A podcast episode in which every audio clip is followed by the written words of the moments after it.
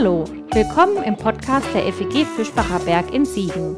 Es folgt eine Predigt aus unserer Gemeinde. Wenn du uns kennenlernen willst, besuch uns gerne online unter fegfischbacherberg.de.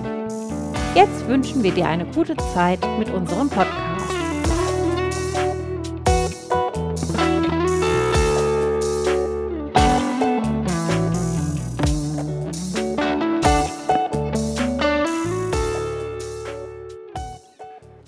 Habe euch was Interessantes mitgebracht. Kann man das sehen? Das ist noch recht formlos. Aber um Form zu bekommen, muss man sich ein wenig engagieren.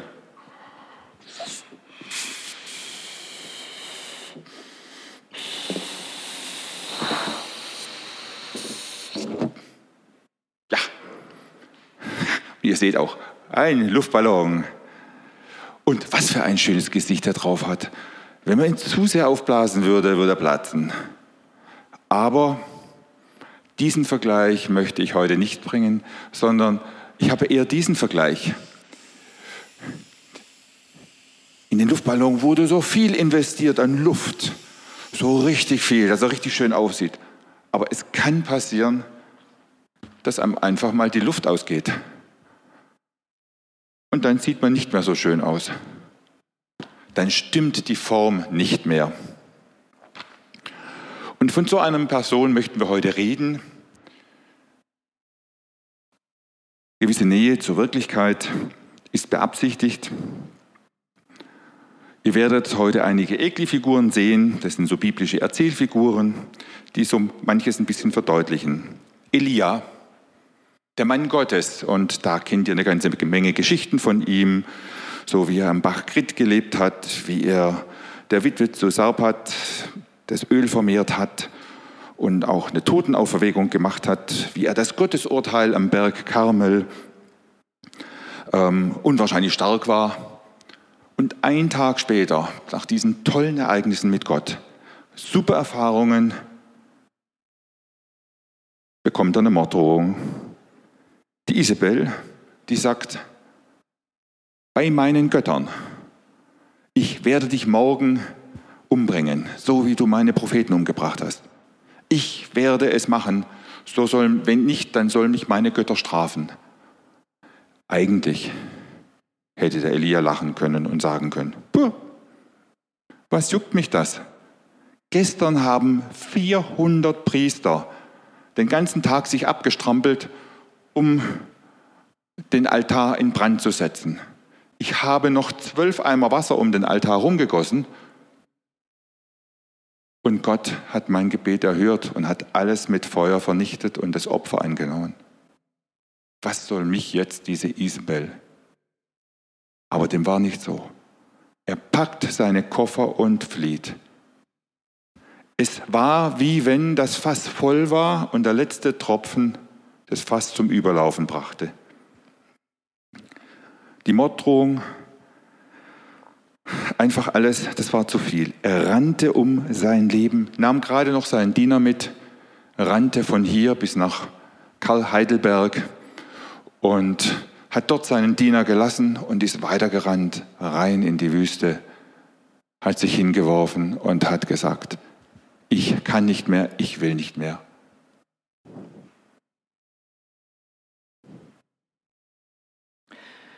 Da liegt er nun, Elia, erschlagen, erschöpft. Was erschlägt uns denn so? Der Stress von zwei Jahren Corona am Arbeitsplatz, die vielen schwierigen Nachrichten, das Leid so vieler Menschen, vielleicht eigene Erkrankung. Für den Stress ist es immer wichtig, auch zu sehen, wie wir etwas beurteilen. Wir sehen bei Elia, wie sich seine Beurteilung so plötzlich verändert hat. Wo er einen Tag zuvor noch so mutig war und alles gewagt hat, hat sich sein Blick so plötzlich verändert. Was macht das? Das ist die Angst.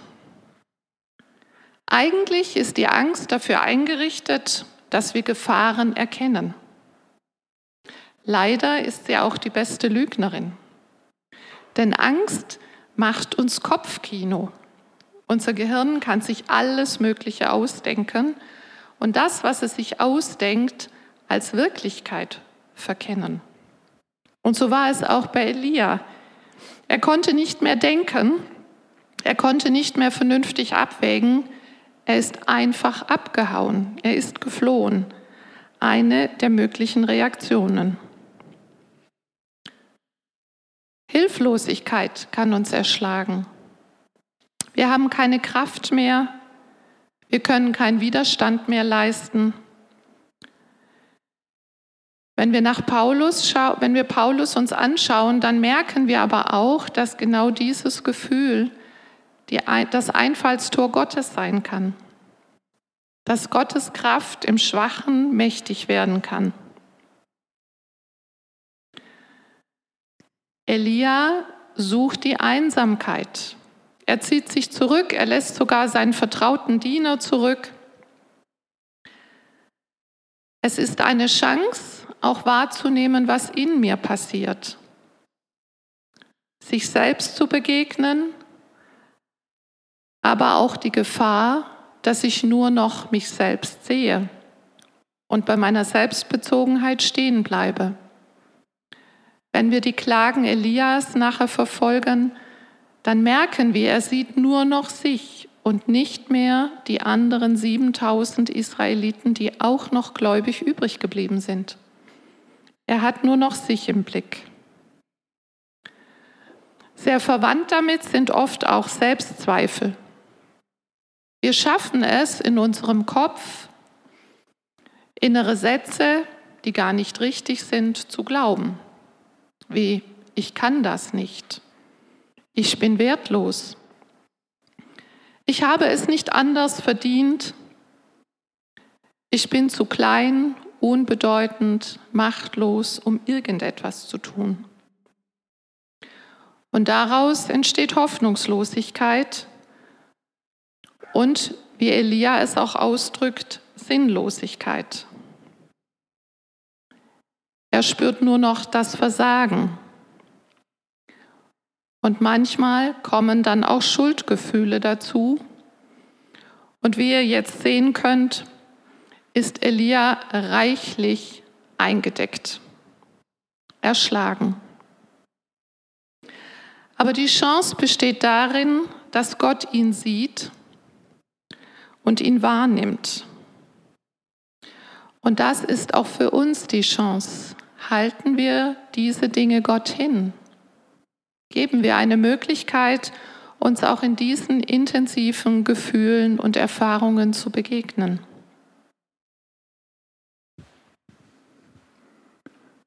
Was ich sehr bezeichnend finde, Elia legt nicht Hand an sich, sondern er wirft Gott sein Elend vor die Füße. So wie er sich wahrnimmt, so wie er sich wahrnimmt, seine Situation. Hat nichts unbedingt mit der Wirklichkeit zu tun, aber er ist ehrlich. Und es tut so gut. Er liegt da, voll in der Krise. Und der Bote Gottes, der Engel, steht im Text, kommt und gibt ihm Wasser und Brot und Schlaf und Erholung.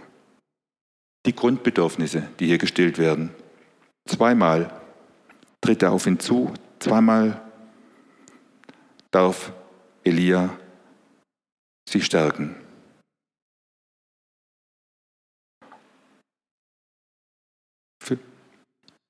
Spannend ist, dass Gott mit Elia keine theologische Diskussion anfängt. Ich habe dir doch gezeigt, wie mächtig ich bin. Nein. Er sieht seine Grundbedürfnisse und die allergrundlegendsten Bedürfnisse sind Essen, Trinken, Schlafen, Atmen. Und erst wenn das alles gestillt ist, dann kommen die nächsten Grundbedürfnisse nach Schutz und Sicherheit. Und erst wenn wir das haben, fangen wir an, über Gemeinschaft und Zugehörigkeit nachzudenken. Und danach erst kommen Dinge wie Anerkennung und Sinnhaftigkeit. Das heißt, wir brauchen von unten her den Aufbau. Die Bedürfnisse, die Gott auch bei Elia sieht. Er braucht erstmal die ganz grundlegende Stärkung. Und dann wird diese Stärkung auch damit begründet, es liegt ein langer Weg vor dir. Du musst dich wieder auf den Weg machen. Und es ist eine Entscheidung gefordert. Stehe ich auf und gehe ich? Ich will gehen. Elia steht auf und macht sich auf den Weg. Wir können fallen, wir können schuldig werden. Aber wichtig ist, wieder aufzustehen. Und wichtig war bei Elia auch, so wie wir es bei Kindern erleben, wenn sie mal hingefallen sind, wenn sie sich wehgetan haben, wenn sie eine Enttäuschung erlebt haben. Wohin laufen sie? Zu Mama, zu Papa. Da fühlen wir uns sicher. An den Ort, wo wir Geborgenheit, wo wir Sicherheit erleben. Und Elia läuft an den Ort, wo alles im Grunde genommen für das Volk Israel begonnen hat, an den Berg Horeb in den Sinai. Zurück zu seinen Wurzeln, zurück zu seinem Ursprung. Er will nochmal fragen und prüfen, wer bin ich? Woher komme ich? Was macht mich aus? Welche Gedanken hat er sich wohl auf dem Weg gemacht? So ungeschützt, ohne Versorgung, allein lebend von der Wegzehrung, die er zuvor erhalten hat. Auch ich habe immer wieder die Frage, was prägt mich denn? Was nehme ich mit auf den Weg? Welche belastenden Dinge schleppe ich noch mit, auch an Erfahrungen? Welche schütte ich zu? Und welche halte ich Gott hin, damit ich zur Ruhe kommen kann.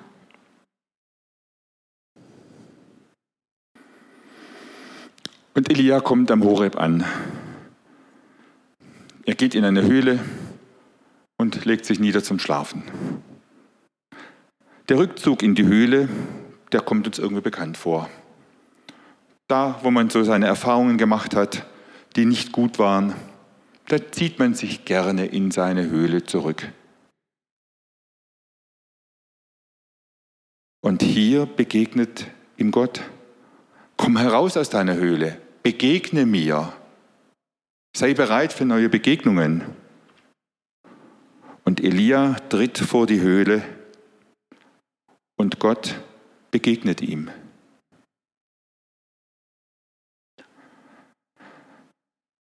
Es kommt, dass Elia auf einmal einen Sturmwind wahrnimmt. Ein Wind, der total stark ist. Er fragt sich, ist Gott darin? Nein. Dann kommt ein Beben, das so stark ist, dass Felsen zerspringen und hinunterfallen. Elia muss sich schützen. Ist das Gott? Nein. Dann kommt ein loderndes Flammer, Feuer. Flammen, die alles versengen. Ist das Gott? So wie sich Gott in der Vergangenheit immer wieder gezeigt hat. Er hat sich doch gezeigt im Sturmwind, er hat sich doch gezeigt in Erdbeben, er hat sich doch gezeigt im Feuer. Aber jetzt, nirgendwo ist Gott. Und dann, ja, dann kommt dieser leichte Hauch. Es gibt eine wunderschöne Übersetzung, die mir sehr gut gefällt, eine hörbare Stille. Eine Stille, die so richtig wahrgenommen wird. Und hier spricht Gott zu Elia. Du? Manchmal brauchen wir den Rückzug, den Rückzug in einen Schutzraum. Wir können uns nicht selbst unsere schwierigen Ecken zeigen, das, was nicht zur Ruhe kommt in uns. Wir brauchen ein Gegenüber. Das heißt, wir brauchen den anderen Menschen, aber wir brauchen auch den Schutzraum der Verschwiegenheit, vielleicht der Seelsorge. Und Gott fragt uns genauso, warum bist du da? So wie Jesus den Kranken am Teich fragt, was willst du, was ich dir tun soll? Erkläre dich. Lass deinen Frust, dein Elend, deine Last bei mir los. Und dann komm aus deiner Höhle und schau. Aber Gott begegnet so ganz anders, nicht nach einer festen Norm. Mose sah Gott im brennenden Dornbusch, Elia nicht. Aber Elia wird genauso vom Wort Gottes überrascht, aber in der Stille. Warum bist du hier? Warum? Und Elia kann sich erklären. Er erklärt seinen ganzen Frust. Er wirft das Gott vor die Füße. Hier hast du all das, was mich bewegt. Er schüttet seine Last vor Gott aus. Zweimal wird er gefragt, zweimal antwortet er. Und es ist so befreiend, das mal loszuwerden, was man so mit sich rumschleppt, die Fesseln zu sprengen, die einen einengen. So wohltuend, Gott zu begegnen und ihm das hinzuwerfen, was das eigene Elend ausmacht. Denn ich muss es nicht tragen. Ich kann es Gott vor die Füße werfen. Wie wir erleben, ist das ein Prozess für Elia. Gott lässt ihm die Chance, zweimal mit genau den gleichen Worten sein Elend zu klagen. Seine verkürzte Sicht, dass er allein als Gerechter übrig geblieben ist. Auch wenn es gar nicht stimmt. Aber seine Sicht wird darin deutlich. Und Gott lässt es zu. Für mich ist das auch ein schönes Bild dafür, wie wir Gott immer wieder auch mit den gleichen Worten klagen dürfen, was uns Not macht. Es muss raus, damit wir lernen und verstehen können, was dahinter liegt an Not oder auch an Verletzung. Denn nur so kann Gott in uns Raum gewinnen und auch in der Krise uns immer wieder neue Kraft geben.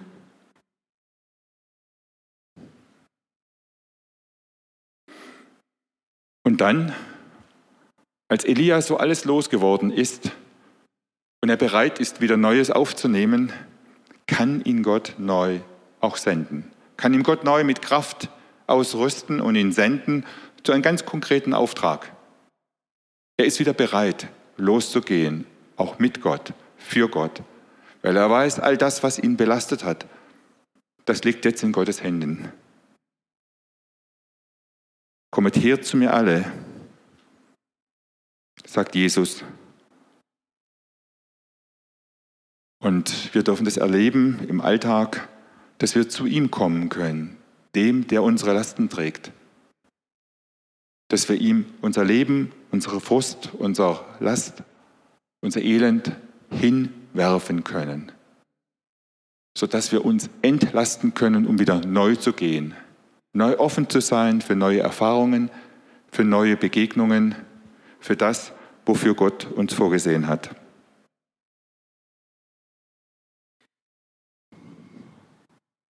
Was treibt mich oder was erschlägt mich? Gerade jetzt in dieser Situation kann ich auch Versorgung für mich selbst zulassen? wie Elia, versorgt zu werden? Welche eigene Vorstellung habe ich mir gemacht von Gott? Habe ich ihn eingesperrt in ganz feste Ideen, wie er zu sein hat und sich zu zeigen hat? Und so spannend, wohin sendet Gott mich auch wieder neu? Elia hat keinen völlig überraschend ganz, ganz neuen Auftrag bekommen. Er wird den langen Weg wieder zurückgeschickt. Er soll das tun, was er auch zuvor getan hat, nämlich Könige und seinen Nachfolger einsetzen. Und sein Blick wird nochmal geweitet dafür, dass er nicht alleine ist. Die Nachrichten, die wir immer wieder bekommen, so hoffnungslos wie sie klingen, haben oft auch diese Komponente, dass wir stehen zusammen. Dieses nicht alleine sein können. Eine Freundin erzählte mir, dass sie etwas von einem Pastor aus Lemberg gehört hat, der mitgeteilt hatte, betet weiter. Die Raketen sind vorbeigeflogen. Sie sind nicht bei uns gelandet. Also auch da die Frage, wohin sendet Gott uns? Er sendet uns auch wieder zurück in die Gemeinschaft, aber mit einem neuen Blick darauf, dass nicht wir handeln müssen, sondern er an uns handelt. Amen. Amen.